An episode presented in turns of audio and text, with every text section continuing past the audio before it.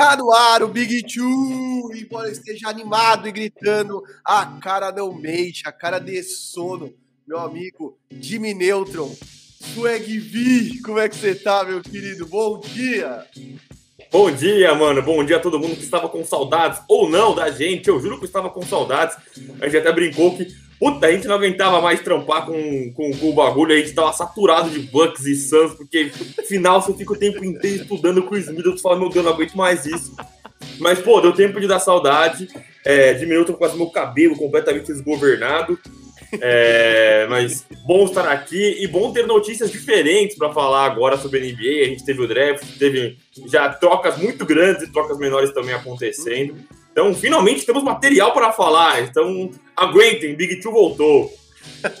é isso aí. E é muito bom estar de volta. Então, você que já chegou, que estava com saudade da gente, mexe no like aí, chega no joinha, fortalece no joinha, sem tutorial do joinha, mas mande um joinha compartilha nos seus grupos de brother, traz todo mundo para discussão. A gente vai ter uma conversa bem legal hoje aqui, com participação de Leonardo Sasso, o Sassinho, do Live Basketball da ESPN, companheiro de V na firma, para falar de draft, cinco primeiras escolhas, detalhar, vamos falar de encaixe e, obviamente, vamos falar da troca mais badalada, é, cara, de muito tempo, eu acho, hein, cara? Assim, fora a formação do Brooklyn Nets Westbrook no Lakers é uma coisa assim, cara, é grandioso. Não sei se vai dar certo, se, se vai dar certo, a gente vai trocar uma ideia aqui sobre isso, mas é, se vocês queriam novidade, tá aí: Westbrook, Anthony Davis e LeBron James nos Lakers. Então não se esqueça, se inscreva no canal, acione o sininho para que você seja avisado das, das lives quando a gente entra, até mesmo quando a gente fizer gravado, todo o conteúdo que sobe aqui no YouTube no canal do Área, você é avisado e aí é excelente, né? Porque ninguém entra no YouTube e fica procurando dentro dos canais quando é que tem novidade. Aciona o sininho, meu amigo, você não perde nada. E é isso, Veronese, sem mais delongas, é, queria começar falando de draft, o que, que você acha? E aí, abrir aqui, né? Enfim, a gente vai ter participação do Sacinho, mas como ele é um rapaz que está fazendo o horário de Tóquio, porque ele não foi para lá, mas está fazendo horário de Tóquio, de trabalho, trabalhando ao longo das madrugadas, o chicote estralando. É, Sacinho dividiu conosco vídeos, né? Eu combinei com ele, vamos trazer vídeos do Sacinho analisando as coisas. Ele que é um dos maiores especialistas de draft e de college basketball em geral que eu já conheci. Vale lembrar que é, comentaristas da ESPN se consultam com o Sasso, isso não é meme, não é zoeira. Durante transmissões, os caras, é, quando o Sasso está na transmissão, perguntam para ele quem é esse cara, ele é bom, ele não é bom. Então, esse é o nível é, que temos aqui de convidado, porque essa semana eles fizeram uma live bem legal, Sassinho tava de camisa, cabelo penteado, até brinquei com ele que eu mandei um super chat só por causa do cabelo. Vai ser mais delongas, vamos lá. Eu vou soltar aqui, porque o Sassi mandou um vídeo, e eu vou soltando conforme a gente vai falar das escolhas. Obviamente, logo de cara, eu trago o Detroit Pistons, que trouxe é, Kate Cunningham e a análise do menino Sassinho. Bora lá. Kate Cunningham sendo escolhida pela Detroit Pistons é o movimento mais certo, né? O que mais a gente esperava na primeira escolha do draft, né? Está falando de um cara que teve uma das melhores eficiências na última temporada do basquete universitário e que em duas, três temporadas deve ser um dos jogadores que deve estar nesse All-Star Game da NBA, né? está falando de um cara que muda a franquia do Detroit Pistons. Não sei se leva eles já para os playoffs na primeira temporada, até porque o leste, mesmo não sendo tão forte, tem equipes que têm mais condições hoje que o Detroit. Mas quando a gente olha para essa equipe, com o Kate Cunningham como líder, o Jeremy Grant como jogador auxiliar que pode ajudar muito, e jovens como Sadiq Bey e Isaiah Stewart, a gente está vendo um Detroit Pistons sendo muito bem montado. É pro futuro essa equipe, mas o Cade Cunningham, quando a gente olha, a gente já pensa num cara que vai ter médias provavelmente 18, 7, 5, 18 pontos, 7 rebotes e 5 assistências por jogo na NBA. É, e trouxemos o Sacinho, porque vamos lá, né, velho? Vou até jogar, vou só fazer uma pequena apresentação jogar para você, mas Kate Hanna talvez seja um dos caras mais completos e versáteis, né? A gente fica se esperando por esse talento geracional e talvez ele seja esse cara, né? A gente precisa ver como é que o cara é, transfere o jogo dele para NBA. Mas é, eu acho que ele é um dos caras mais completos e versáteis. Detroit abriu 20 milhões no cap para poder fazer trocas menores, ter uma versatilidade. O que você acha que vai ser esse encaixe dele nos Pistons? Porque o Sacinho jogou uma faísca no negócio que eu acho que vai ser interessante de entender. O Jeremy Grant saiu de Denver porque ele queria ser uma estrela. E se o Cade Cunningham for o que a gente espera que ele seja, o Cade Cunningham vai ser a estrela, né? É, a, a, mudança do Jeremy Grant foi, ela foi embasada em N motivos, né? Ele mesmo falou que ele queria jogar para uma franquia com um técnico negro, com é, dirigentes negros, enfim, eu acho que tem tudo isso é, envolvido no, no, no, negócio do Jeremy Grant. Mas o Pistons, é, acho que o tamanho do Cunningham fica muito claro quando a gente vê que ninguém tinha dúvida de quem seria a primeira escolha, né? Segunda, terceira, quarta escolhas, elas variavam de acordo com a ordem e, de acordo com a pessoa que. A fonte que você tinha que fazia a projeção. Mas o Kate Cunningham sempre foi, e a gente sempre brincou, né? Que o pessoal que tava lá embaixo no tanque, brigando para quem fazia a pior campanha, era a Copa Kate Cunningham, né? E isso, inclusive, é uma brincadeira que a gente faz há mais de tempos. Então a gente já sabia, faz uns dois anos, que esse cara, quando viesse pro draft, seria a primeira escolha. E aí é o que você falou, e as análises sempre embasam isso, né? O Cade Cunningham é o cara que tem o maior número de ferramentas na mão, né? Então é um cara grande. A gente já viu que na NBA agora não tem só. A, a, os, quando as pessoas vão pro draft, eles não procuram especialmente um scorer. Eles procuram caras versáteis, né? Isso tem sido sempre muito procurado no draft. Então, caras com estatura, como você mesmo me explicou já, mais uma coisa que eu aprendi com você, que você não consegue ensinar é, tamanho para os caras. Então, um cara que já é grande, ele tem algumas defasagens, você consegue tapar os outros buracos com trabalho, com treino, com academia. Então, o Kid já é um cara grande, ele tem facilidade de ball handler, né, de cara de condução com a bola, de armação de jogo. É, então, é um cara que tem todas as ferramentas. É, o Sacinho, que claramente gravou esse vídeo na, na casa da, da mulher, que tá falando baixinho, fazendo de madrugada. E eu e o Sacinho, a gente trampa junto, então, puta, a gente faz muita coisa junto, a gente manda mensagem um pro outro. Ó, oh, você fez isso aqui? Ele me manda, tipo, 5 da manhã, eu vou responder às 10, e aí eu mando para ele 6 horas da tarde, ele vai me responder só uma da manhã. E. Mas, a, dentre esses trampos que a gente fez, é, eu, vi, eu legendei uma análise do Stephen A. Smith, para quem não conhece, o comentarista da ESPN norte-americana. É um cara muito performático, né? Ele tem é, opiniões fortes e tal. Um cara que até é, eu vi um personagem ele falou que acho que a única coisa ruim que o Cade Cunningham trazia com ele era que muita gente questionava a postura dele, em que muitas vezes ele parecia um pouco desinteressado do jogo, que às vezes faltava. É, ele usou moldor, né? Ele usou usaram paixão, né? O Max Kellerman falou em paixão, aquela coisa meio Westbrook, aquela coisa meio alucinada e tal. E aí o ponto que o Stephen Smith falou é, cara, se você não tem paixão, quando você não ganha porcaria nenhuma, quando você não ganha nem dinheiro direito, né? Quando você não tem condição financeira, quando você vai ter na NBA, aí você vai ter e, vai ser mais difícil, né? Não vai ficar mais fácil a vida para ele na NBA, né? Você vai jogar em Detroit, você vai. Seu primeiro ano vai ser tomando tunga, cara. Não tem por onde. Por mais que o cara seja bom, não, não vai chegar no primeiro ano brilhando. Então a gente tem que ver como que ele vai, como vai ser essa questão postural do, do vamos trocar a questão anímica, como vai ser a questão postural do Kate Cunningham, como que ele vai lidar com essa esse encargo de pick one, né? A, a, entrevista dele ele pareceu muito esclarecido, inclusive, né? Eu achei ele muito lúcido na entrevista dele, ele pareceu um cara tranquilão. E, e eu acho que Detroit de fato agora aposta em caras jovens, né? O, o roster dele, né? Os times dele é bem novo já, o Isaiah Stewart, como o Sacinho citou, Jeremy Grant, Sadiq Bey, Killian Hayes Fizeram uma troca, né? Que despacharam Mason Plumlee para Charlotte. Então, é, claramente é um cara que você tira do garrafão para dar espaço para os caras que estão vindo agora, né? Então, o Isaiah Stewart é um cara que deve ganhar minuto. É, então, eles de fato apostam num time novo. E você apostar no time novo, muitas vezes é muito legal, né? Porque a gente gosta muito de ver os moleques jogando e às vezes até uma coisa irresponsável deles é muito boa. Mas você entende que vai demorar para colher frutos, né? Então, é, por mais que os caras evoluam bem, o Cade Cunningham tem que estar pronto para tomar uma porrada na cabeça nesse momento.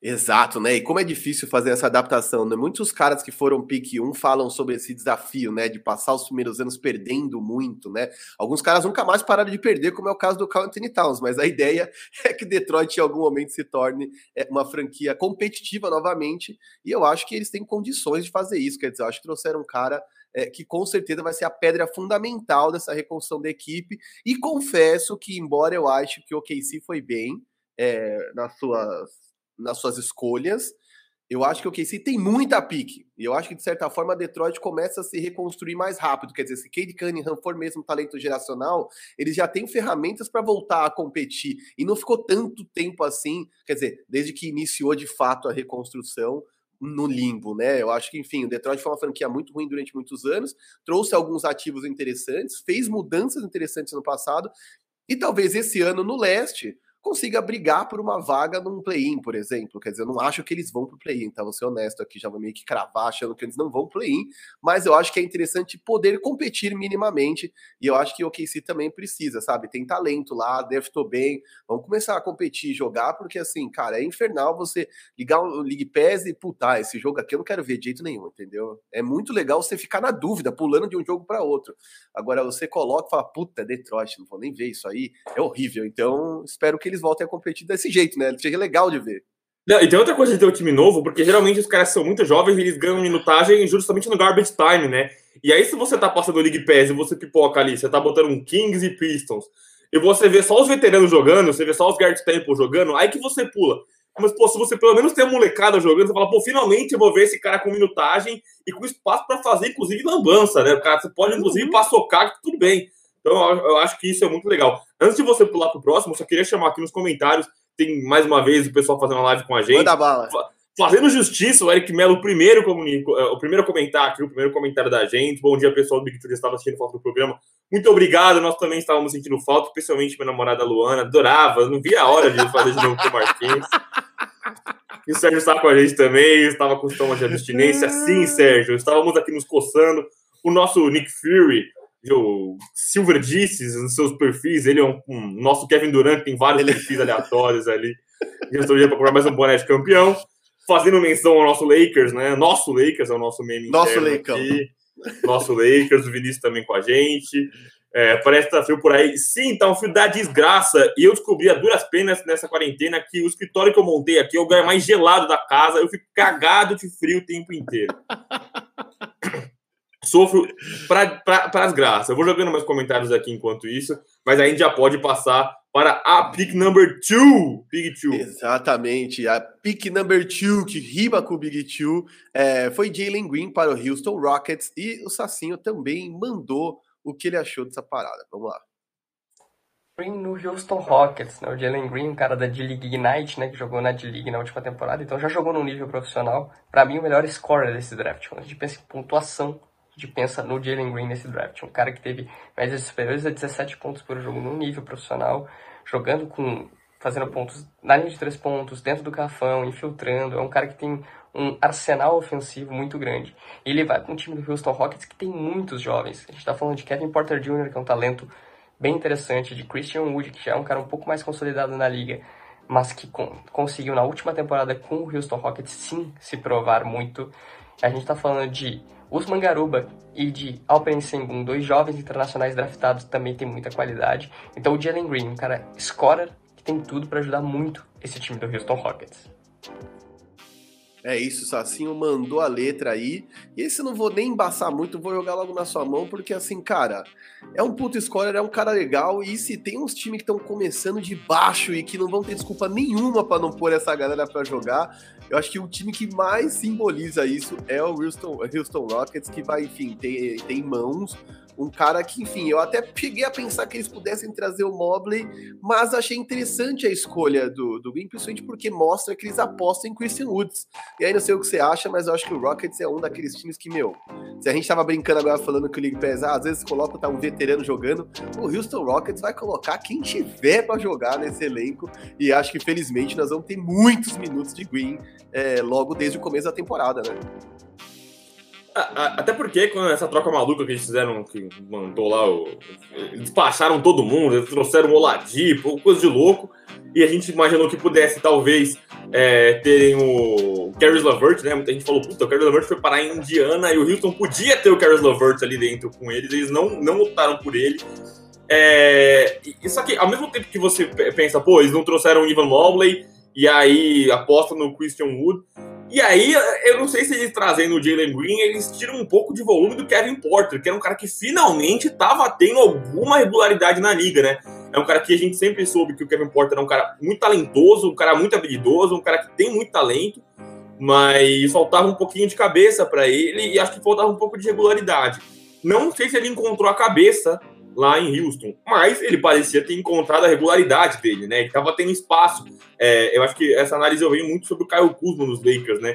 O Rook precisa de espaço para errar. Ele, ele, precisa. Você vai aprender quando você erra.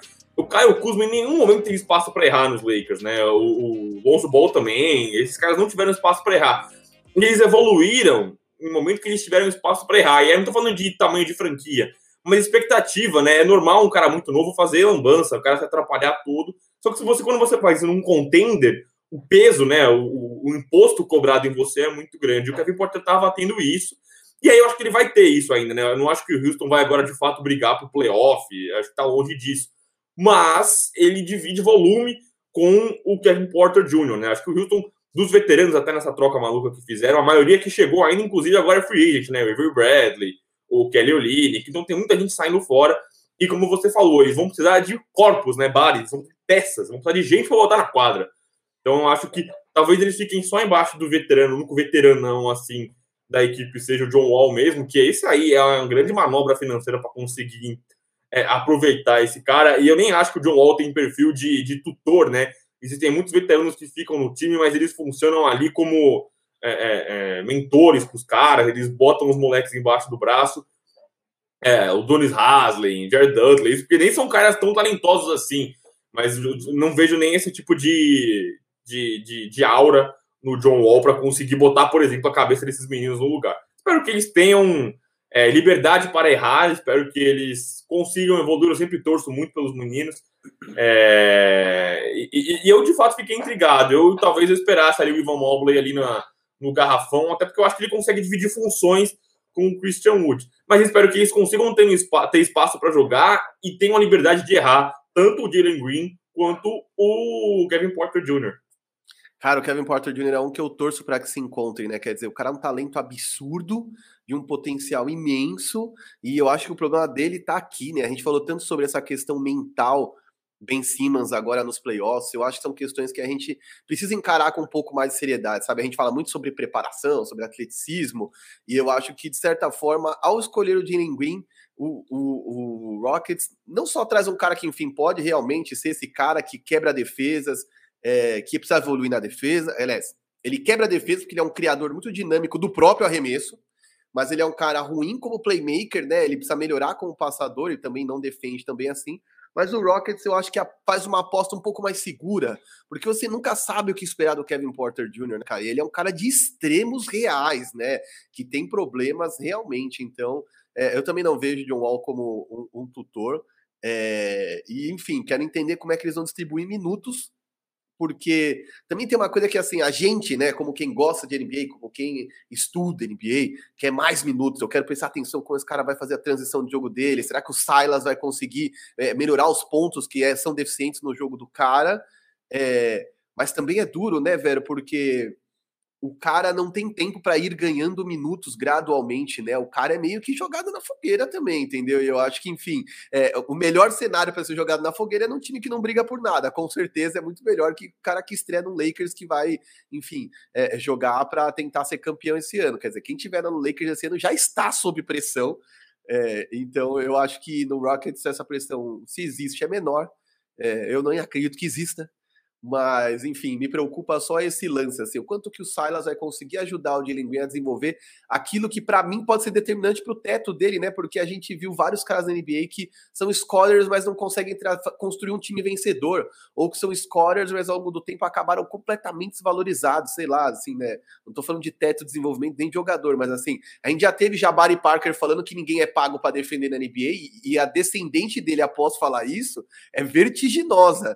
Então, assim, as pessoas são pagas para defender na NBA e eu espero que o Dylan Green possa trabalhar nesse aspecto. O, ja, o Jabari Parker, inclusive, assim, o pessoal que tá com a gente, inclusive tem bastante gente com a gente aqui acompanhando, deixem seu like, indiquem para mais gente, vamos aproveitar que estamos de volta.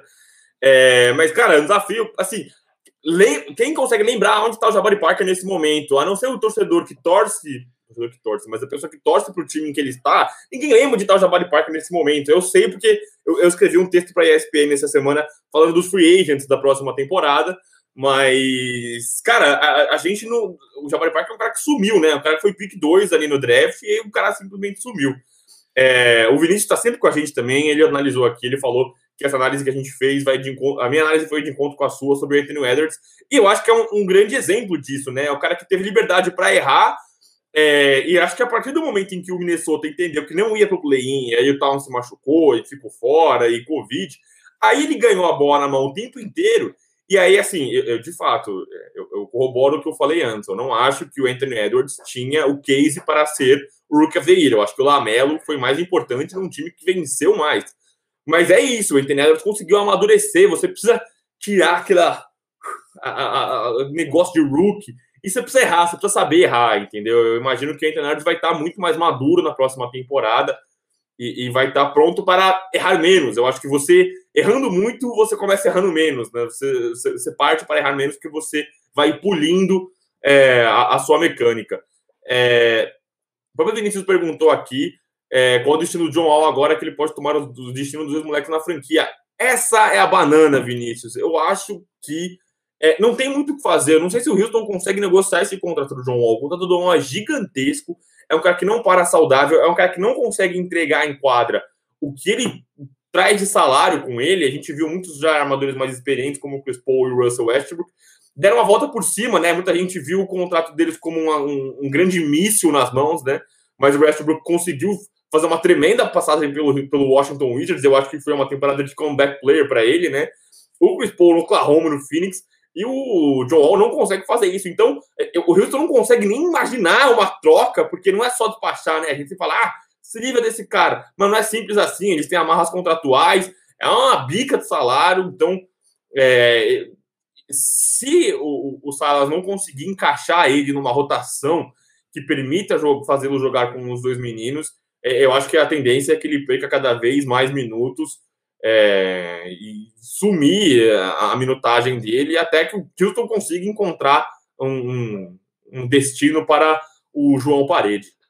Eu concordo contigo e acho legal trazer uma, um, uma perspectiva para cá, porque a gente fala muito sobre esses contatos que são, meu, bombas, né? Enfim, contratos altíssimos de cara que às vezes não rende ou não encaixou no seu time, você não sabe o que fazer. E a gente fala muito sobre a dificuldade de mover esses contratos. O André Giran, acho que é isso. Eu falei justiça aqui, ó, a, a fonte, porque eu sempre cito a fonte, né? Igual o meme do cara do Palmeiras. Fala a fonte! E aí eu sempre cito. É, e o André falou uma coisa muito legal no dia da troca do Westbrook, porque ele falou assim Desde que ele fechou esse contrato, as pessoas diziam: ah, esse contrato é introcável, esse cara. E aí, nos últimos quatro anos, a gente viu o Westbrook ser trocado três vezes. Então, assim, quando o jogador tem valor, nenhum contrato é introcável. O problema é que o John Wall talvez esteja mais em baixa do que nunca. E aí, isso é o problema para trocar, não é nem tanto o que ele ocupa, né?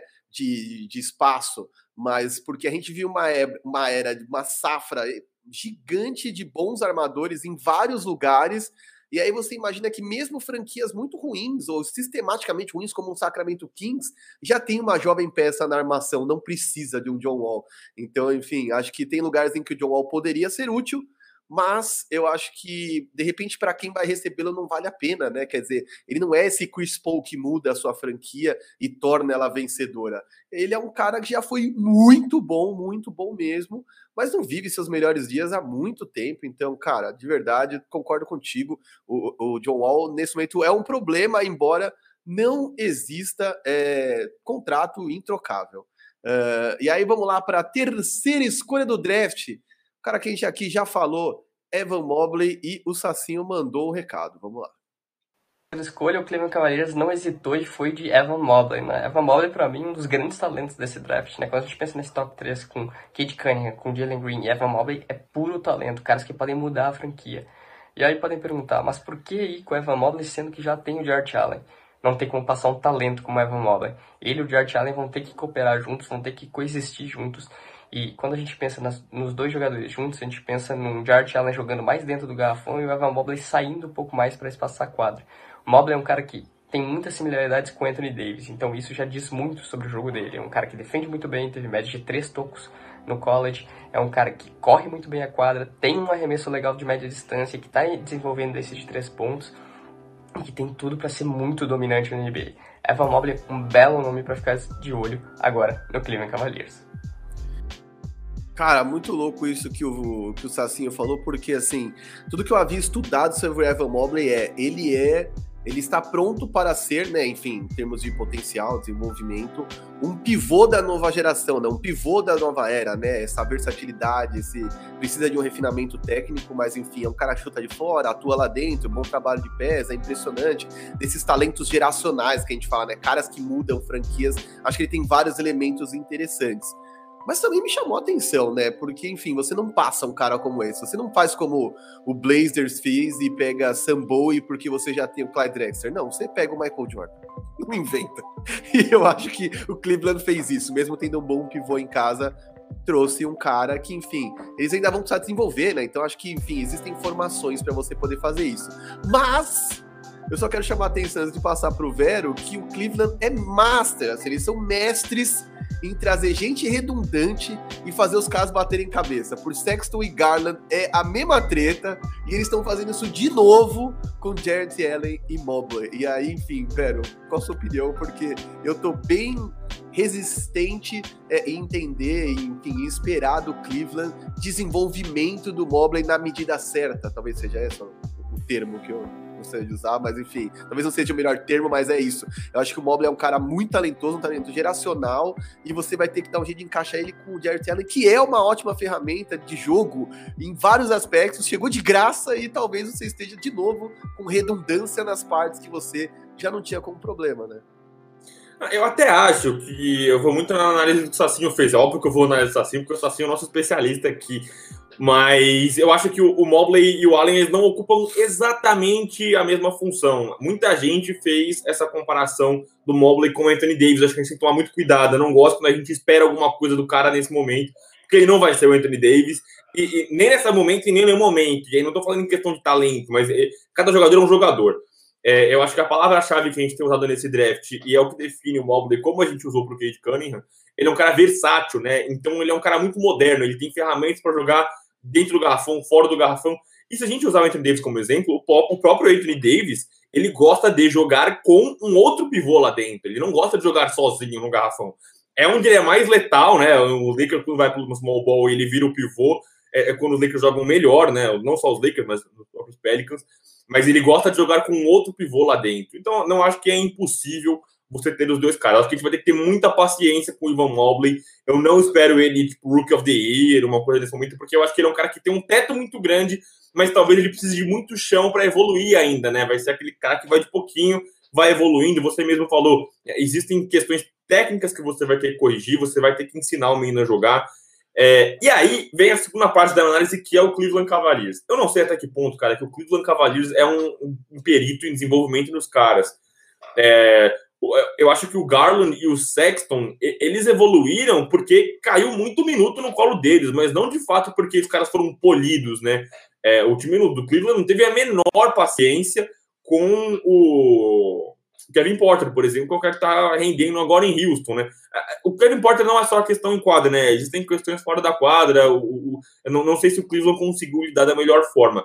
Mas eu acho que, dentre todos esses times da NBA, o Cleveland é um que a gente tem que ficar muito de olho na free agency e, e, na sequência. Não pelo que eles vão fazer na próxima temporada em questões de vitórias e derrotas. Mas o Cleveland, eles têm o Sexton e o Garland que parecem que não vão ficar juntos, um dos dois deve, vazar. O Jared Allen, ele é free agent. A gente está falando dos dois ocupando esse espaço, mas o Jared Allen é free agent. O Cleveland deve é, exercer ali a, a, a, é, a os as amarras para conseguir mantê-lo no time, deve renovar o contrato com ele. Mas assim, você tem um contato gigantesco do Kevin Love, e esse sim ocupa o mesmo espaço de quadra que o Evan Mobley, né? Que é um pivô de small ball, é um cara que se mexe muito, joga fora da quadra. Então é um cara que não consegue te entregar em quadra, é um cara que é uma péssima influência para os meninos agora, é um cara que te amarra um contrato gigantesco. Então eu acho que o Cleveland vai ter que ser um time que vai trabalhar muito bem as questões do elenco. Vai renovar com o Jared Allen, vai, vai vai minutar como os dois meninos, né? O Sexton e o Garland. O que você faz com o contrato do, do, do Kevin Love? É, a, a, você tem o Isaac Okoro agora para jogar nas alas, mas tem só ele, né? O Seth Osman não se mostrou um cara confiável em nenhum momento. Então o Cleveland tem muito chão para correr ainda para conseguir fechar esse roster. Eu acho que o, o, elenco como tá hoje, você abre lá o elencozinho ali do. Elencozinho é ótimo. O elenquinho, o elenquinho do Cleveland. Você abre o elenquinho do Cleveland, eu acho que ele não vai começar a temporada como ele tá nesse momento. Cara, que doideira, né? Eu acho, vou ser bem honesto, que o Cleveland é, achava grande Sarran. Que homem. É, eu acho de verdade, de verdade, ó, Jaque aí, beijo também. É, eu acho de verdade que o Cleveland foi surpreendido.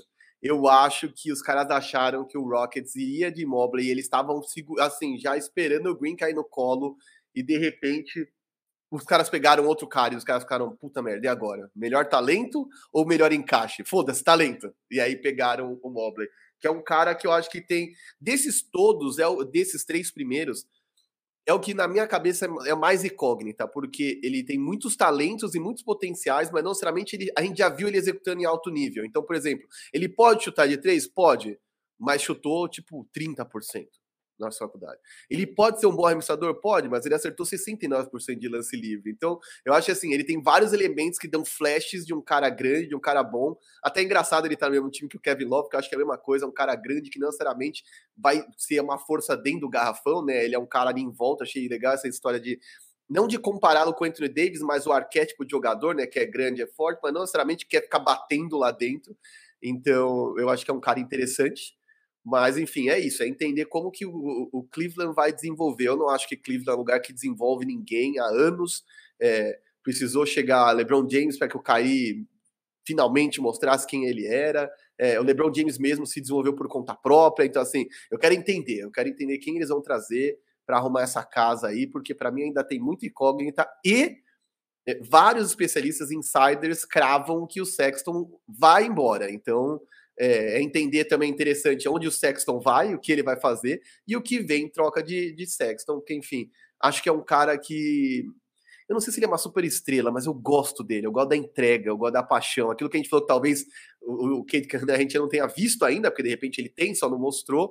O Sexton tem muito, né? Ele é um personagem, quando ele pega fogo contra o Brooklyn Nets, eu falo, cara, é o tipo do cara que eu. É o tipo do cara que não é tão bom, mas eu gostaria de ter no meu time, sabe? De você ficar pirando de torcer pro moleque ter uma outra noite como aquela.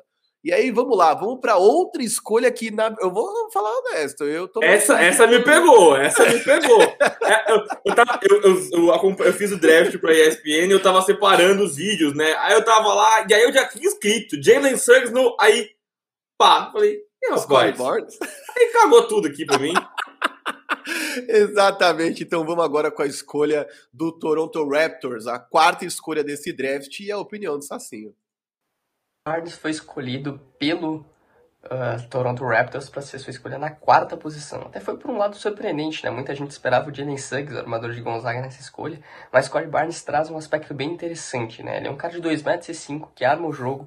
Nesse ponto, lembra em alguns, ah, principalmente nesse aspecto de altura e a capacidade de playmaker, o Ben Simmons, mas ele é um cara que tem uma ótima defesa, consegue marcar da posição 1 a 5, fez isso em Florida State, e é um cara que tende a ajudar de imediato já esse time de, do Toronto Raptors. Vamos pensar que, por exemplo, o Kyle Lowry, que eu tenho algum armador, a gente está pensando num time com Fred VanVleet, com Siakam, com Scottie Barnes, é um time que tem muito potencial, sim, do Toronto Raptors. Então, o Scottie Barnes, um, um, um cara muito alto, de 2,5 mas que arma muito bem o jogo. Cara, aí aqui eu vou de verdade, na lata. Para mim, ele é um protótipo de Ben Simmons todinho, assim. Arremessa mal, é, não é um cara que cria tão bem para si mesmo. E o pior, ele não tem o dinamismo, né, de um Ben Simmons, né? É, ou pelo menos quando o Ben Simmons entrou na liga, né? Não tô julgando um cara que já tá na liga há muitos anos com um cara que tá entrando agora, mas assim, o arquétipo, né, o estilo. Eu acho que ele tem muito de Ben Simmons, é um cara que arremessa mal, é um cara que, enfim, um pouco inconsistente na criação, é, enfim. É um cara que tem aspectos muito interessantes, mas eu, de verdade, ainda quero ver é, como vai ser o encaixe desse cara, tá? Eu realmente não entendi por que eles foram de Scottie Barnes ao invés de de Jalen Suggs. É, eu acho que, enfim, a partir dessa quarta escolha, o draft teve algumas escolhas bem bizarras. Ainda bem que a gente só vai falar das cinco primeiras, porque se eu for falar de San Antonio aqui, eu vou meter a mão na mesa, vou xingar Deus e o mundo aqui, porque, pelo amor de Deus, Josh Primo, mas Vero, me diz, cara, me, dá, me diz o que você acha, porque assim, eu confesso que eu não fiquei muito otimista, não. Eu me assustei e não foi pro lado bom com esse Toronto Raptors, não. É, é eu, eu, acho que eu me assustei, você se assustou, eu acho que inclusive os times que vieram depois se assustaram também, né? Acho que você falou que as escolhas meio que bagunçaram, acho que todo mundo ficou meio, ué, agora os Corey Barnes? E aí, o que você falou do Cleveland, que acabou pegando o Mobley meio no susto, que eles não esperavam o Mobley, eu acho que aconteceu com a próxima escolha, né? Eu acho que o Orlando não esperava o Jalen Suggs, e aí pegou o Jalen Suggs, eu acho que não faz o menor sentido o Jalen Suggs em Orlando, a gente já vai chegar lá, mas acho que não faz o menor sentido. Eu acho que o Raptors é, surpreendeu a todo mundo. É, eu acho que essa, essa escolha tem dois, dois, duas primeiras coisas para a gente avaliar. A primeira é a escolha do Scottie Barnes. E aí, eu, eu, eu olho pro Scottie Barnes, e aí você falou do arquétipo de Ben Simmons, enfim, mas esse cara grande, que joga no perímetro, versátil, não é um cara tão atlético que vai conseguir agredir o garrafão. Eu olho muito, e aí eu olho pro Raptors, eu vejo um Odiano Nobe, eu vejo um Pascal Siakam. Você fala, pô, você tem os caras que vão ocupar a mesma dimensão, entendeu? É o mesmo volume que vai ocupar o, o, Cody Barnes. Eu não sei se é isso que o time dos Raptors precisava. É, aí essa é a primeira parte da análise. A segunda parte da análise é não estou dizendo que o Jalen Suggs seria a melhor escolha para o Toronto Raptors, senão o Scottie Barnes. Só que eles não pegarem um armador eu não sei se isso indica que talvez o Lowry fique lá. Eu acho que isso naturalmente amarra a questão do Kyle Lowry, né? É, eu, eu, não duvido nada, a NBA é cheia dessas, né? Você vê que um cara é especulado em trocentos times, no final das contas ele fica onde ele sempre ficou. Você fala, porra, tudo isso pra isso aí, irmão? Pra cacete. É, a gente fica muito frustrado, que a gente quer loucura total. A gente quer ver o Kyle Lowry do Charlotte Hornets, mas é, eu acho que a, a, não escolha do, do, do Jalen Suggs talvez indique algo diferente no futuro do Kyle Lowry. Tem muita gente que fala que talvez o Fred Van Vliet seja o armador, e apesar de eu gostar muito do Fred Van Vliet, eu não acho que ele é um tremendo playmaker, ele é um scorer, né? Eu gosto muito do Fred Van Vliet, apesar de não ter um tamanho de shooting guard, ele não ser exatamente um, um, um catch and shoot, né?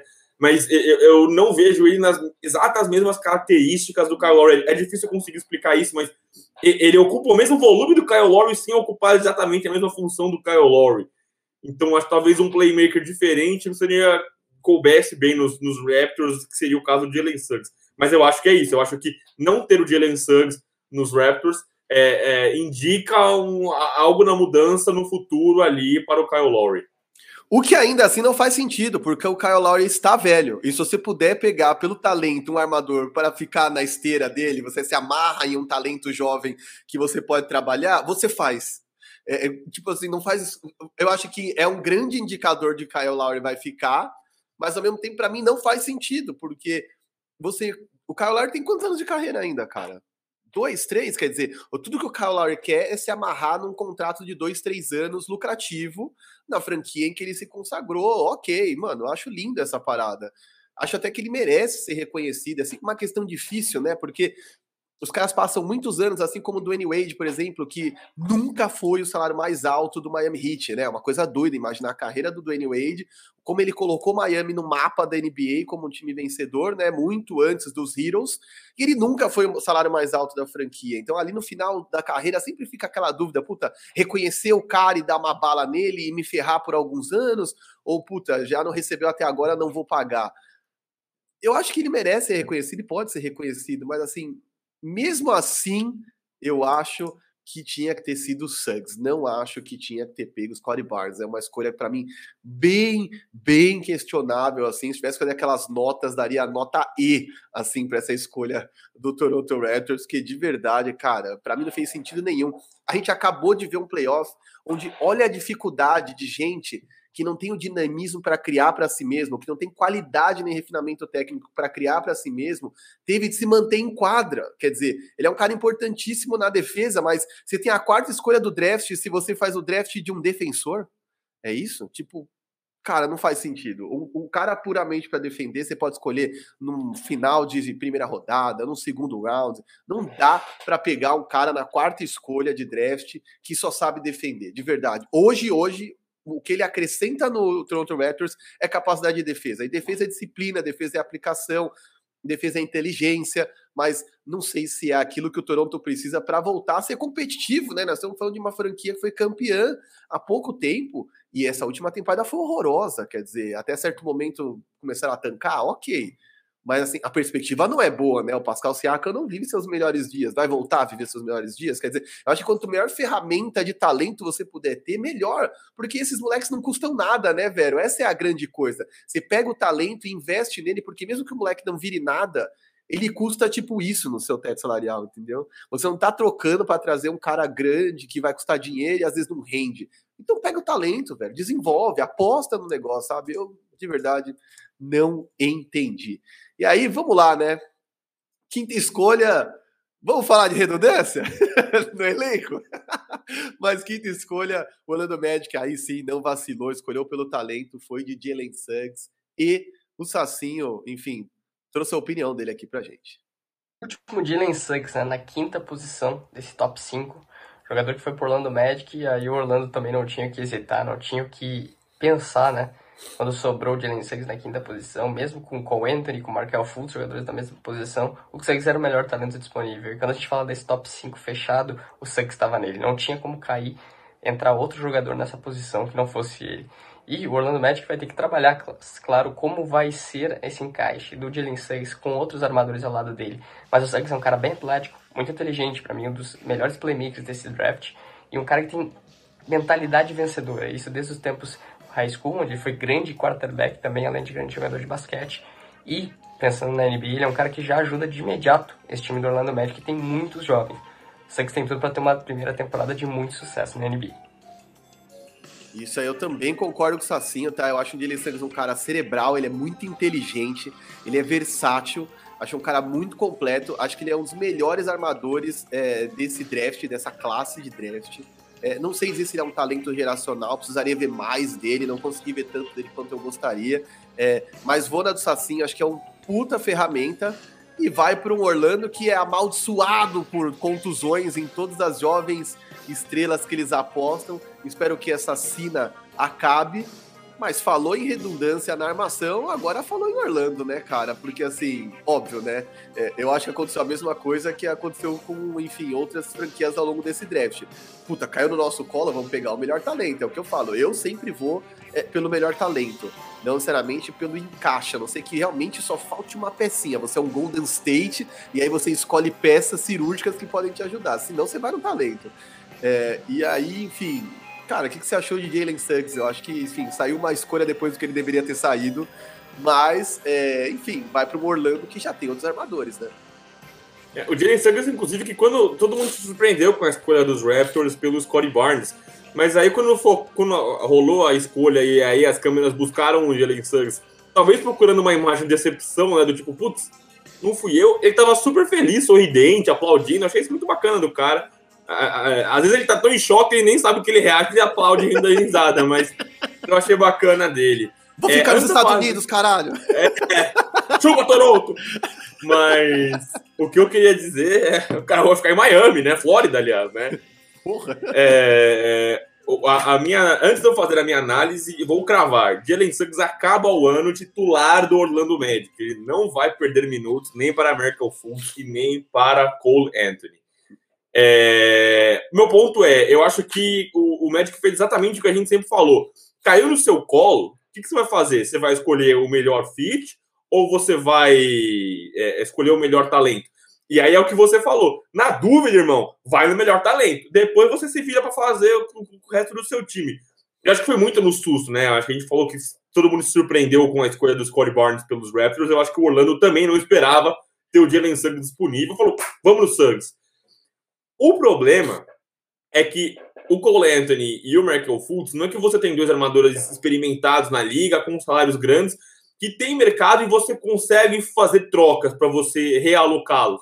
Vamos supor, por exemplo, que você é um, você tem um Dennis Schroeder no seu time, você tem um, sei lá, um, um, um Rajon Rondo, você tem um cara mais experiente e você vai ter mercado para ele e aí você consegue trocar ele para completar o seu time. Então, por exemplo, ah, eu tenho um Dennis Schroeder, eu vou trocar por um Buddy Hilde. Então, eu tiro um armador e ganho um shooter. Não acho que é o ponto. Eu acho que o Orlando não consegue fazer isso. O Michael Fultz é um cara que não conseguiu parar saudável e eu fico muito triste por isso, né? Porque o Michael Fultz tem uma história desgraçada de problema no ombro e aí não conseguia arremessar e aí conseguiu se encontrar em Orlando, virou um armador mais regular e aí se lesionou e aí não conseguiu jogar O Cole Anthony ainda é um cara muito cru, eu vejo ele muito cru ainda. Não sei se eu consigo ver um, um, um teto tão grande no Cole Anthony, mas ele é um cara muito cru ainda. É, eu acho que a gente falou sobre muito de. A gente falou muito sobre espaço para errar. Eu acho que se alguém vai ter espaço para errar agora nesse draft, vai ser o Orlando Magic, porque o time está totalmente ligando para nada. Então acho que todo mundo vai poder errar muito. Eu acho que isso é bom, né? A gente vai ver o Wendell Carter Jr. errando, a gente vai ver é, Michael Fultz, a gente vai ver todo mundo errando bastante. Eu acho que isso é positivo para os meninos, mas eu acho que o Orlando cai, caiu um quebra-cabeça difícil de você resolver agora. Eu acho que eles não conseguem. Quem que vai querer trocar por um Michael Fultz, que é um cara que está voltando de lesão e um cara que nunca conseguiu ser consistente na liga. Quem vai querer trocar? E acho que nem é interessante trocar um Cole Anthony, porque, como você falou, como ele chega com um contrato de novato, ele custa uma dica de nada. E a expectativa que você tem em cima do cara é muito grande. Então é muito difícil você conseguir armar esse esquema todo e você conseguir balancear o seu elenco. Eu acho que o Orlando fez certo agora de trazer o Jalen Suggs porque era o talento mais disponível, o, o, o melhor talento disponível. Agora, como que eles vão conseguir fechar esse roster, eu acho que é uma, um, um, a grande de uma jararaca, cara. Eu acho que eu, eu acho que o Jalen Suggs é um cara que tem mais é, é o cara mais inteligente, né? Eu gosto muito dos caras que têm um alto QI de basquete, né? Você mesmo falou que ele é um tremendo playmaker, é um cara muito cerebral. É... E aí o Sacinho completou ali a análise falando que ele tem um DNA vencedor, triste que vá para Orlando, que não vai demorar muito para ganhar alguma coisa, mas eu acho que é, é, é, muito complicado você conseguir encaixar esse time. Eu acho que o Orlando tem uma tremenda missão nas mãos, é, que, vai ser o atrativo do Orlando essa temporada, né? O resto vai ser se só ver a molecada se divertindo lá, porque brigar por alguma coisa não, não consigo vê-los brigando, não. É, não, nem vê-los nem vê-los brigando por nada, nem ver aquele uniforme fantalaranja deles lá, que, pelo amor de Deus, só você gostou desse uniforme fantalaranja, pelo amor de Deus, não dá. Da não hora, dá. da hora, da hora, gosto, gosto. Diferente, Mas... diferente. Mas eu acho que, enfim, eu acho que para não ser redundante, eu só diria que eu espero que o Jalen Suggs seja mais que um bom jogador, mais que esse cara cerebral, tudo que eu falei, um líder. Porque eu acho que é isso que esse time precisa. A gente tem muitos novatos nesse time, mas de alto teto, mas nenhum deles é certeza, nenhum deles floresceu, nenhum deles explodiu de fato. É, então eu acho que tem mais incógnitas que exatamente é, é, certezas, né? A gente não tem lá um cara falou, esse cara vai mandar na NBA daqui cinco anos. Não tem. Tem um monte de gente contundida que você ainda não viu na sua capacidade total e talvez não venha a ver, né? Quer dizer, quando que nós vamos ver o Markel Fultz jogando uma temporada inteira e mostrando aquilo que ele mostrou em Washington? Não sei, talvez não mostre. Então, eu acho que, enfim, é, as coisas nem sempre correm como a gente imagina. Então, acho que tem hora, determinados momentos que você é, tem que apostar. Eles apostaram bem. Eu acho só que, enfim, é o que você falou. Eles não têm tantos ativos assim para trocar, embora os caras sejam novos e talentosos. E, enfim, eu quero entender como que eles vão montar o time em volta desse cara, porque senão vai faltar ferramenta, né? Não importa o quão bom o cara seja, o elenco é muito deficitário ainda. E aí, Vero, antes de mais nada, pelo amor de Deus, gente, deixa o like, compartilha. 71 pessoas nesta live, eu estou muito feliz aqui. Ficamos um tempo fora, falei pro Vero, precisamos tirar férias, saco cheio, não aguento mais NBA. Passa uma semaninha, depois a gente conta uma história engraçada. Fizemos um trote com a dona Luana Massuela, a esposa do Veronese. É, mas 71 pessoas nesta live e apenas 49 likes. Senta o dedo no like aí, rapaziada, porque assim, se você tá aqui, tá assistindo e tá curtindo as análises, tá se divertindo com a gente, tá cornetando nos comentários, porque por favor, enchem a caixa de comentários, de cornetas, de perguntas, é, de análises de vocês também. A gente quer, a gente aqui no Big Two é um espaço aberto para discutir, muito, muito diferente de estar aqui, ah, vocês não sabem do que vocês estão falando e trazer uma coisa professoral. O que a gente quer é poder discutir, então enchem a caixa de comentários aí com as suas cornetas e não deixem de deixar o like, porque é assim que o algoritmo entende que isso aqui é um conteúdo interessante e leva para outras pessoas. Se vocês estão curtindo, outras pessoas também vão curtir. Então, deixa o like, compartilha com seus amiguinhos, manda o link lá nos grupos dos caras do basquete no final de semana. Pelo amor de Deus, ainda não volta, já vamos tomar a segunda dose, você já volta a jogar, mas manda no grupo dos caras, se juntem aqui, é, vem cobrar, vem comentar, vem cornetar. É, e não esquece, se inscreve no canal e aciona o sininho. Essa é uma parte que eu sempre esqueço de fazer e é muito importante. Se inscreva no canal, porque você chegou por um link, chegou pelo Twitter, chegou pelo meu Instagram. É, e é muito importante que vocês se inscrevam e acionem o sininho. Assim vocês vão ser sempre avisados quando tiver conteúdo novo. E aí, Vero, falamos dos top 5, né? Falamos das cinco primeiras escolhas de draft, né? E o que esperar, qual vai ser o encaixe. Eu acho que teve algumas coisas bizarras, né? Foi um draft onde eu acho que rolou muita precipitação, né? Mas precipitação interessante. Eu acho que é o tipo de precipitação que a gente gosta de ver, que é o quê? Times como o San Antonio, por exemplo, que eu acho que fez uma escolha errada, mas tradicionalmente escolhe o quê? Caras que sabem jogar basquete. Aí não somente você pega ninguém brilhante, você só escolhe um cara que é seguro. Você faz uma escolha segura. E eu acho que várias franquias nesse draft fizeram escolhas arriscadas, fizeram escolhas que a gente não esperava, né? Enfim. É, é, e eu acho que assim foi legal nesse sentido, né? Ver que muita gente falou: ah, beleza, esse cara pode ser muito bom, como pode ser muito ruim. Eu vou olhar o copo meio cheio e vou nesse cara. E aí, enfim, acho que apesar de tudo foi um bom draft, né? Foi, muita gente esperava mais trocas, né? A gente esperava um destino novo, uma casa nova para o Ben Simmons, para o Colin Sexton, as trocas não aconteceram ainda, mas aconteceu apenas o Russell Westbrook no Los Angeles Lakers, né? O próximo tema a gente já vai chamar aqui, a gente vai falar sobre isso.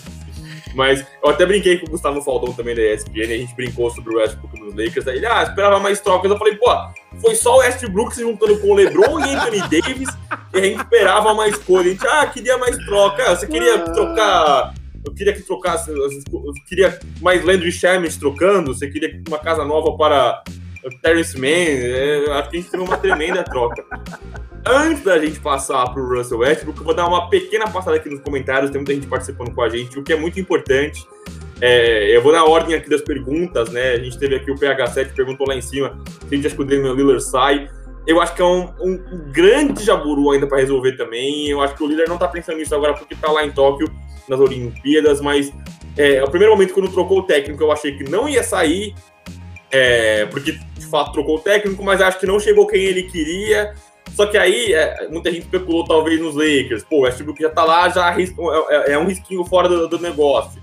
A, a, gente pensou em. É, a gente especulou aqui no pod é, o Ben Simmons indo para Portland e o, o Damian Lillard podendo ir para a Filadélfia. É, eu acho que é, o Lillard, é, ele não tá pensando nisso ainda, mas acho que ele deve ter alguma definição quando ele voltar das Olimpíadas. É, quem mais aqui participou com um comentário? Tinha mais aqui pergunta aqui para baixo. O Roger Fera, bom dia meninos, o que acharam da movimentação dos Lakers? Um segundo, um segundo, tá chegando. O Joe Rafael e o PH7 perguntaram, fizeram a mesma pergunta do Isaac, deve jogar sim. E aí, essa é uma tristeza, né? Porque o cara não conseguiu parar saudável, né? O Jonathan Isaac, que é o que a gente tanto falou aqui, que é versátil, né? Um cara que consegue jogar no, no aspecto da quadra e o cara é um juggernaut na defesa, né? Um cara é um, um verdadeiro inspetor bugiganga ali. E é um cara muito importante, é um cara que tem muito valor na liga nesse momento. Tem muita gente que precisaria desse, desse big forward aí para conseguir defender. É um cara que tem muito mercado na liga. É, mas deve jogar. Não sei se ele consegue começar a temporada, mas ele deve voltar essa temporada sim o Luiz Eduardo Gomes Vieira. Primeiro eu fiquei pistola, mas agora estou barnalizado, with the North. Cara, eu acho que essa é a grande. É, é, assim, você pode ficar puto pela escolha que você fez. Mas a partir do momento que o cara botou o uniforme, você vai torcer contra o maluco, aí você embala no negócio, né? O Marquinhos daqui a pouco tá lá, primão da massa do San Antonio Spurs, entendeu? primão. Tudo que dá pra chamar aquele moleque, é, tudo que não dá pra chamar aquele moleque é de primão. Se ninguém viu, pelo amor de Deus, abra uma aba aí, tá de depois da live. Mano, eles contrataram o Cirilo pra jogar no Spurs, e eu fiquei puto da vida, porque o cara tem 18 anos, o cara com certeza ia ser lá atrás, uma escolha de draft mais tardia. Pelo amor de Deus, velho. Segue aí, se eu for falar do primo aqui, pelo amor. Priminho. É, é, o Ed, é, não vou. Palavrões aqui escondidos, mas o Ed do OKC aqui perguntou se a gente já falou do Zac Efron. Pelo comentário seguinte, depois, eu imagino que ele esteja falando do Josh Giddy, que todo mundo falou que é o cara mais bonito da NBA. É, a gente falou das primeiras cinco escolhas, que se a gente falar de todo mundo aqui, nós estamos completamente lascados. Aí sim a, a Luana vai entrar na live e vai sentar a porrada no Marquinhos. É, mas é, não consigo ter uma opinião sobre a beleza do Josh Giri ainda. Eu sinto falta do suco, aquele molho, aquele, aquele Genesepa, entendeu? Por exemplo, Jalen Green. Jalen Green estava molhudo no draft, né? Estava no creme. É, e pintou aqui pra gente um superchat. Caramba, o Big Pod está de volta oficialmente. Vem. É, o Gustavo Barbosa pergunta: tem como passar uma live sem falar todo depois dos Los Angeles Lakers? Abraço, vocês são incríveis. Puta, que carinho, Gustavo. Muito obrigado Muito obrigado. carinho. Mas é difícil Mas... não falar. Mas, ó, vou, falar, vou defender aqui o bagulho, hein? Eu queria falar que, a gente tem motivo para falar do Lakers hoje, né? A gente não tá enfiando o Lakers na conversa de graça. Temos motivos para falar de Los Angeles Lakers. É, temos mais perguntas aqui sobre os Lakers, mas eu vou dar o contexto deles é, no momento em que a gente começar a falar sobre. E, Marquinhos, a bola é sua. Cara do céu, vamos lá, velho. A gente ficou brincando aqui o quanto a gente é, queria grandes trocas, o quanto a gente esperava grandes trocas. E a não ser pelo tweet do hoje, e aquele lance da a mulher do Westbrook começou a seguir o Anthony Davis e o LeBron no Instagram e eles estão seguindo ela de volta. Quer dizer, olha como quando os caras começam a costurar esse tipo de coisa, as pessoas acham, ah, isso é coisa de TMZ, isso é coisa de site de fofoca, é a Ramona Shelburne é, é, cavando uma manchete. E, cara, olha como essas coisas são pequenos indícios de algo que realmente está por vir. Eu acho que ela começou a seguir o Anthony Davis e o LeBron, estava nas finais de conferência ainda. Quer dizer, esse papo de Westbrook nos Lakers, cara, deve estar tá rolando desde que ambos, desde que os caras caíram dos playoffs, cara. Sérgio Ramos é outro também, só para trazer o mundo do futebol também. Sérgio Ramos do lado seguiu um monte de gente do PSG antes de ouvir o boato lá do Sérgio Ramos do PSG e rolou. E é, a, a, gente. A gente, imprensa, né? Eu me coloco nesse pacote aí, a gente sempre fica caçando pelo em ovo, né? Fala, olha, olha, olha, olha o que tá acontecendo. Mas existe fundamento para isso, né? As coisas acontecem nas costas ali. É o que você falou. A gente ouviu um monte de pacote de troca, né? Buddy é, um monte de gente que poderia pintar nos Lakers e acabou pintando o Westbrook. Para mim foi uma super surpresa. Cara, uma ultra surpresa, não é uma super surpresa. Eu acho que é uma ultra surpresa. Eu acho que a gente aqui vai ficar falando um tempo sobre encaixe e tudo mais, mas assim, de cara, é, eu acho que o Lakers comprometeu um pacote que, assim, é o óbvio do óbvio, né? Que a primeira pessoa que bateu o olho imaginou, cara, vem mais troca aí. Porque o Lakers sofre com a ausência de chutadores, troca chutadores por um cara que não chuta. Quer dizer, vale tudo pelo Star Power? Eu acho que são questões que a gente vai precisar entender ao longo da temporada, né? Porque para ser bem honesto, eu não acho que é o mesmo tipo de encaixe que há no Brooklyn Nets, tá? Eu acho que no Brooklyn Nets os talentos se encaixam de uma forma muito mais harmônica. É, eu, logo que ele chegou, né? Logo que o James Harden chegou, não imaginei que encaixaria tão bem. Acho que James Harden, através da inteligência dele, é, fez esse encaixe ser mais suave e melhor. A gente viu, a verdade seja dita, a gente viu pouco dos caras todos juntos, mas eu acho que é mais harmônico o encaixe. Eu acho que nós estamos falando de um Lakers onde todo mundo joga mais ou menos na mesma posição. Ninguém ali é grande chutador. O problema do time é chute. E aí a gente fica, cara, que, que, eles vão fazer com o Westbrook lá, entendeu? Ah, vai ter ponte aérea, vai ter highlight, vai ser incrível de ver esse cara jogando lá. Não é que eu tô pessimista do tipo, o Lakers não pega nem playoff, não é isso. Mas, cara, você perde ferramentas para trazer um cara que não resolve seus antigos problemas, adiciona novos problemas, e eu não sei se o Lakers tem a flexibilidade, aí eu vou deixar para você essa parte, mas o Lakers tem flexibilidade no seu elenco para reforçar as áreas que ainda permanecem deficientes, porque de verdade, eu acho que o Westbrook é um cara que é doido falar isso, né? Porque eu não quero menosprezar o Westbrook, não. Quem me conhece, quem me segue, olha lá no meu Instagram, Marquinhos984, tem um vídeo em que eu defendo o Westbrook como um gênio indomável, falo várias coisas excelentes dele, mas eu acho que ele é o tipo da adição que, com o que o Lakers perdeu, talvez não mude o status do time. Essa, para mim, é a doideira. É, o Stephen A. Smith cravou que muda de fato e que o Lakers é o favorito ao título da NBA nesse momento, né? Mas eu, eu tenho mixed feelings, né? O Sérgio Sá mesmo me perguntou no Twitter, o Daniel Oliveira também me perguntou no Twitter o que eu achava do, da troca do Westbrook. E aí, no, no, momento que isso rolou, eu chamei o Marquinhos e chamei o Faldon no, no, no, no WhatsApp e falei com eles que o fit é horroroso. O fit é horroroso. O fit é o encaixe. A forma como o time vai jogar é horrorosa. É tudo que o Lakers não precisa. Os Lakers morreram nos playoffs porque faltou muito uma bola de três confiável. E aí não é um cara que vai pegar fogo e vai te dar oito bolas de três no jogo, não. Mas um cara que seja uma ameaça, né? O Phoenix Suns, é óbvio que teve a lesão do Anthony Davis, e aí tiveram os méritos individuais do Phoenix Suns com o Chris Paul, o DeAndre Ayton e o Devin Booker. Mas o Phoenix Suns matou o Los Angeles Lakers fazendo uma parede no garrafão, não deixando o LeBron infiltrar e deixando o perímetro totalmente livre, porque eles sabiam que a bola não ia cair. Então, assim, o Lakers não resolveu esse maior problema do, do elenco. É... Aí, é, a, a, eu falei várias vezes, várias vezes aqui no, no, podcast e falei várias vezes em outras oportunidades que eu, eu, gosto de pegar os caras na baixa pelo colo, né? Então, quando todo mundo escorraçou o Westbrook, comecei a pegar algum carinho pelo cara. E aí eu, eu aprovei, achei legal o cara chegar para Los Angeles, até porque você finalmente vai ver o cara disputando alguma coisa, né? A, gente nem lembra a última vez que ele de fato brigou por algo, né? Porque os anos dele no OKC não brigou por nada. No Houston Rockets, eles foram amassados pelos próprios Lakers nos playoffs, né? E era uma coisa totalmente desconexa, uma coisa não, não rolava. É... E no Wizards, tão pouco, né? Então acho que vai ser legal a gente ver o Westbrook é, jogando. Eu gostaria mais dessa troca se ao invés do Quintavious Caldwell Pope, quem tivesse no pacote fosse o Dennis Schroeder. Por quê? Aí pelos dois lados. Primeiro, porque você dava um armador para o Washington. O Washington não tem armador, né? O Washington tá sem um point guard. Tem lá o Ish Smith, o Raulzinho, mas não são caras para começar a, a, a, armar o jogo desde o início, né? Um cara que vai dominar a minutagem ali como armador, e eu acho que o Schroeder seria uma opção melhor para o Washington Wizards.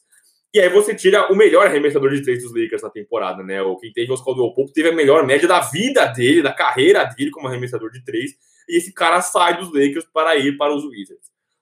É, o Caio Kuzma e o Montrezl Harrell, eu gosto muito dos dois. O Kuzma me pegou muito, ele fez um post se despedindo dos Lakers agora. E é o último da geração do Baby Lakers, né? É, é, o último novato ali, o último rookie que os Lakers selecionaram, ali aquele núcleo jovem com Lonzo Ball, Brandon Ingram, e é o cara que vaza, o último deles a, a partir. E eu acho que vai ser ótimo para todos eles. Eu acho que vai ser ótimo para o Montrezl Harrell, um cara que não teve minuto, não teve espaço nos Lakers. O cara pode apostar, o cara vai fazer número em Washington, o cara vai pontuar, o cara vai aparecer para o jogo. Caio Kuzma também, porque tudo que ele não teve nos Lakers, ele não teve espaço para crescer, para errar nos Lakers. Ele vai ter nos Wizards, ele vai ter esse espaço nos Wizards, ele vai ter volume, ele vai ter bola na mão para poder fazer isso. Ele, não vai precisar pegar o rebote e, e vai ter o LeBron do lado já pedindo a bola. É, é, é, ele, não vai, ele não precisa passar a bola para o DJ, ele não precisa passar a bola para o Hashimura, entendeu? Ele vai poder errar e vai poder crescer. Eu só acho que os Lakers perdem é, o seu homem mais confiável na bola de três, que é o KCP. O KCP é um cara que tem muito valor no mercado, porque é um, cara, é um tremendo defensor. O KCP é muito bom marcando. É, a série contra os Rockets, que eu acabei de citar nos playoffs do outro ano, e contra o Portland também, ele foi especial. O KCP e o Caruso, uma dupla de marcar armaduras, eles faziam a, a dobra, a trap, né? Que eles vão marcar o cara no meio da quadra e tira o do cara. O KCP é um cara muito útil para isso. É, então, eu acho que é, a, a troca foi legal até aqui mas precisa de mais. Os Lakers precisam fazer mais coisas para reforçar o seu elenco. Eles mataram o cap, você não consegue fazer nada com esse cap deles, tá todo. Vão pagar ali taxa, luxury cap, enfim. Mas é, é, é, eles precisam fazer mais coisas. É, eu, eu brinquei com o Faldon e assim, o mais interessante para os Lakers era o Buddy Hilde, né? A, a, um, a, o fit melhor para os Lakers era o Buddy Hilde, até porque o pacote não era tão grande, né? Você não ia abrir mão dos três jogadores. Os Lakers mandaram três jogadores pelo Westbrook, mais picks, enfim. Mas eu acho que o, o fit interessante seria o Buddy Hilde.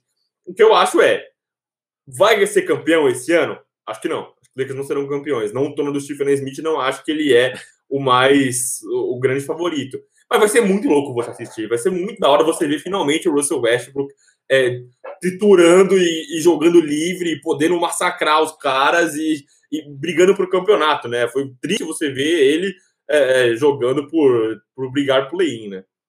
Cara, e assim, o Westbrook é um cara que de verdade ele é a cara de LA. Ele é todo doidão, ele gosta de se vestir bem. Ele jogou em UCLA na universidade, então eu acho que vai ser incrível o fit dele todo fora da quadra. Eu acho que é perfeito. O Westbrook é um cara que fala o que pensa, faz o que acha que é mais correto.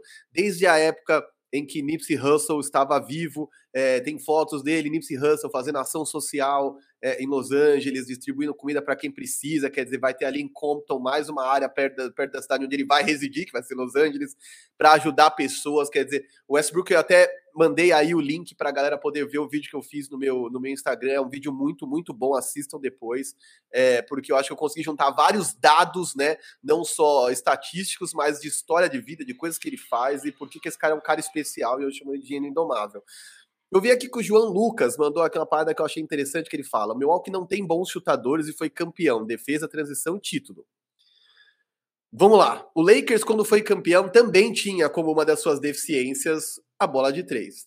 mas a gente não pode tirar de contexto as coisas, né? Quer dizer, você chega numa final onde aquilo encaixa, né? É, encaixava no jogo, a forma como o Milwaukee jogou contra o Suns, é, a forma como o Lakers jogou contra Miami naquela época encaixou. Mas fato é que você precisa dessa bola de três como uma ameaça. Você não precisa jogar como o Utah Jazz que viveu e morreu pela bola de três. Mas você precisa ter essa, essa arma no arsenal. É, eu acho que é um time que vai defender muito bem, sim. O Westbrook traz uma energia excelente. Se é uma coisa que você nunca vai poder dizer do Westbrook é que ele joga com a mão no bolso, que ele tem preguiça. Ele é um cara que dá o sangue em todas as partidas. Ele joga contra o Kings da mesma forma que ele vai jogar contra o Utah Jazz. Ele é um cara que se doa muito em quadra. A defesa desse time vai ser impressionante, porque, mano, Westbrook, é, LeBron e Anthony Davis é absurdo. Eu acho que se fosse o Vogel, eu já ia estar tá, assim, ó, esfregando a mãozinha assim, o que, que eu vou aprontar? Porque eu acho que o Westbrook veio, inclusive, para resolver um problema do Lakers, que era como marcar armadores como Damon Lillard. Então você imagina que agora o Damian Lillard e o CJ McCollum que deitavam no Lakers, porque quem defendia os caras eram outros caras não tão talentosos, não tão grandes, não tão eficientes, vai ser marcado por Westbrook. Então é, eu acho que definitivamente na defesa rolou um, um, um, se não um upgrade, é, uma movimentação interessante, é uma coisa boa, assim. Com certeza foi um upgrade, acho na minha opinião é um upgrade, mesmo com as peças que perdeu. É, a minha questão é, se você não tem a bola de três, a questão aqui, João, não é necessariamente ter um bom aproveitamento. A questão aqui não é virar o Utah Jazz, a questão é criar espaçamento de quadra para que você possa ter infiltração. Quer dizer, o Anthony Davis obviamente joga. É, se você quer ter transição, se você quer ter os caras no cut, né, que a gente fala, passando para receber a bola, infiltrando, você precisa ter espaço.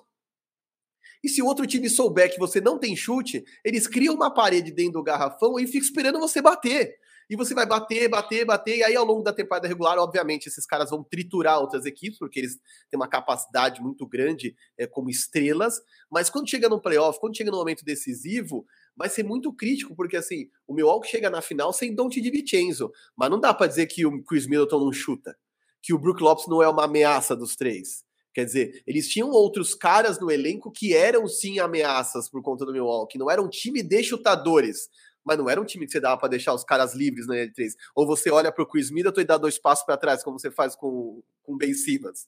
Não faz. E isso cria um espaço para o Yannis lá dentro. Então, mesmo quando você não tem um cara para aproveitar 60% das bolas de três, porque enfim, isso não existe, mas o cara não tem isso, você tem o um espaçamento, porque o cara diz: eu preciso marcar aquele cara. E aí, se você não tiver isso, eu acho que vai dificultar o jogo das próprias estrelas. Então, essa é a minha, minha questão toda com encaixe com a bola de três, velho. Não sei se você tá comigo nessa, mas realmente é uma questão que me incomoda. É entender que, enfim, tem que chegar novas peças, né? Eu acho que tem que chegar mais peça. Com certeza. É, é, a, o meu ponto é o seguinte: para eu, eu, passar a régua aqui na, na, troca dos Lakers, eu acho que meu ponto é o seguinte. É, é um upgrade sem dúvida nenhuma. Você trazer um cara do calibre do Russell Westbrook, um cara com a mentalidade do Russell Westbrook, é um upgrade sem dúvida nenhuma. É, até porque, cara, não é que os Lakers mandaram três chutadores de elite embora. Montrezl Harrell não tem chute de três, costuma ter uma temporada muito ruim na bola de três, né? Zero confiável.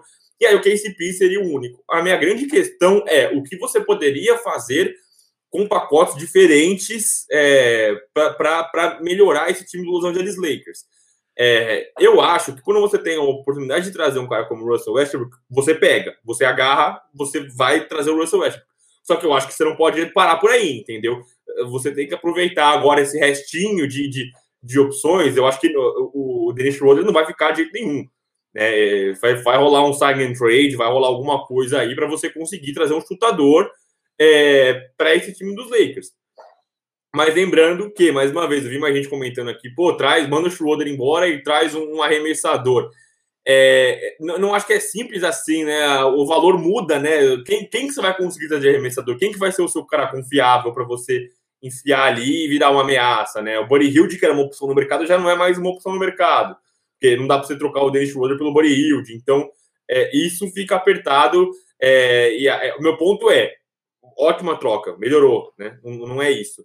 Mas não, não, não, não, você não vai achar arremessadores livres assim no mercado para você conseguir é, inserir nesse contexto dos Lakers agora. Aliás, velho, não sei o quanto isso te anima, o quanto isso te desanima, é uma questão que na minha cabeça também é uma incógnita, é, é mixed feelings, né? Sentimentos mistos de não sei, é agridoce o sentimento, talvez. Mas o Twitter está se movimentando aqui, inclusive Vitor Camargo, que é colunista do UOL, estava aqui trocando uma ideia com o Silver, aceitou o convite para vir aqui fazer algumas coisas com a gente, participar de conteúdos do área, acabou de aceitar aqui no Twitter. É, estamos envolvidos numa série de, de tweets aqui dos dois, tanto o Silver, Nick Fury com, quanto Vitor Camargo, porque não param de crescer os rumores de que DeMar DeRozan está disposto a não receber um salário de acordo com o que ele tem de talento para brigar por um título e cada vez mais se fala nele nos Lakers. E... E, cara, que sentimento agridoce eu sinto, porque eu gosto muito do Demar DeRozan. Eu, eu ficava brincando, descobri que chamo Demar, né? Brincando com a música do Zeca Pagodinho. É, gostava dele em San Antônio, achava que tinha muito fit, porque era um cara que tem problemas psicológicos, teve muitos graves problemas psicológicos. San Antônio é uma cidade mais tranquila, o Pop é um cara mais coletivo, que tirava a pressão é, de cima dele. É, mas ele está disposto a ganhar um título e, assim, definitivamente o San Antonio está é, indo para qualquer direção que não seja o título. Até achei engraçado aqui, porque eu esqueci quem mandou, acho que foi o Cauã que mandou, só vim dar um salve porque ele não está podendo assistir a live nesse momento. Assista depois.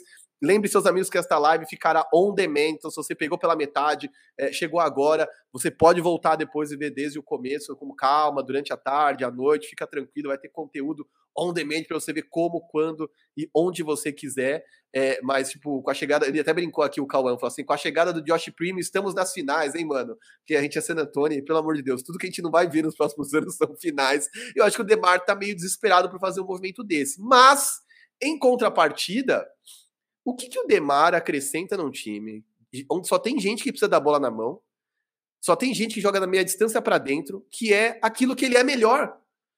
Cara, de verdade, o Demar vai vir do banco. É mais um fit horroroso, é, é mais um fit bizarro, é mais um fit. Não, o elenco dá pra você montar o time titular, que é o Westbrook, DeRozan, o LeBron, Anthony Davis e alguém. Mas nenhum desses caras bate bola de três.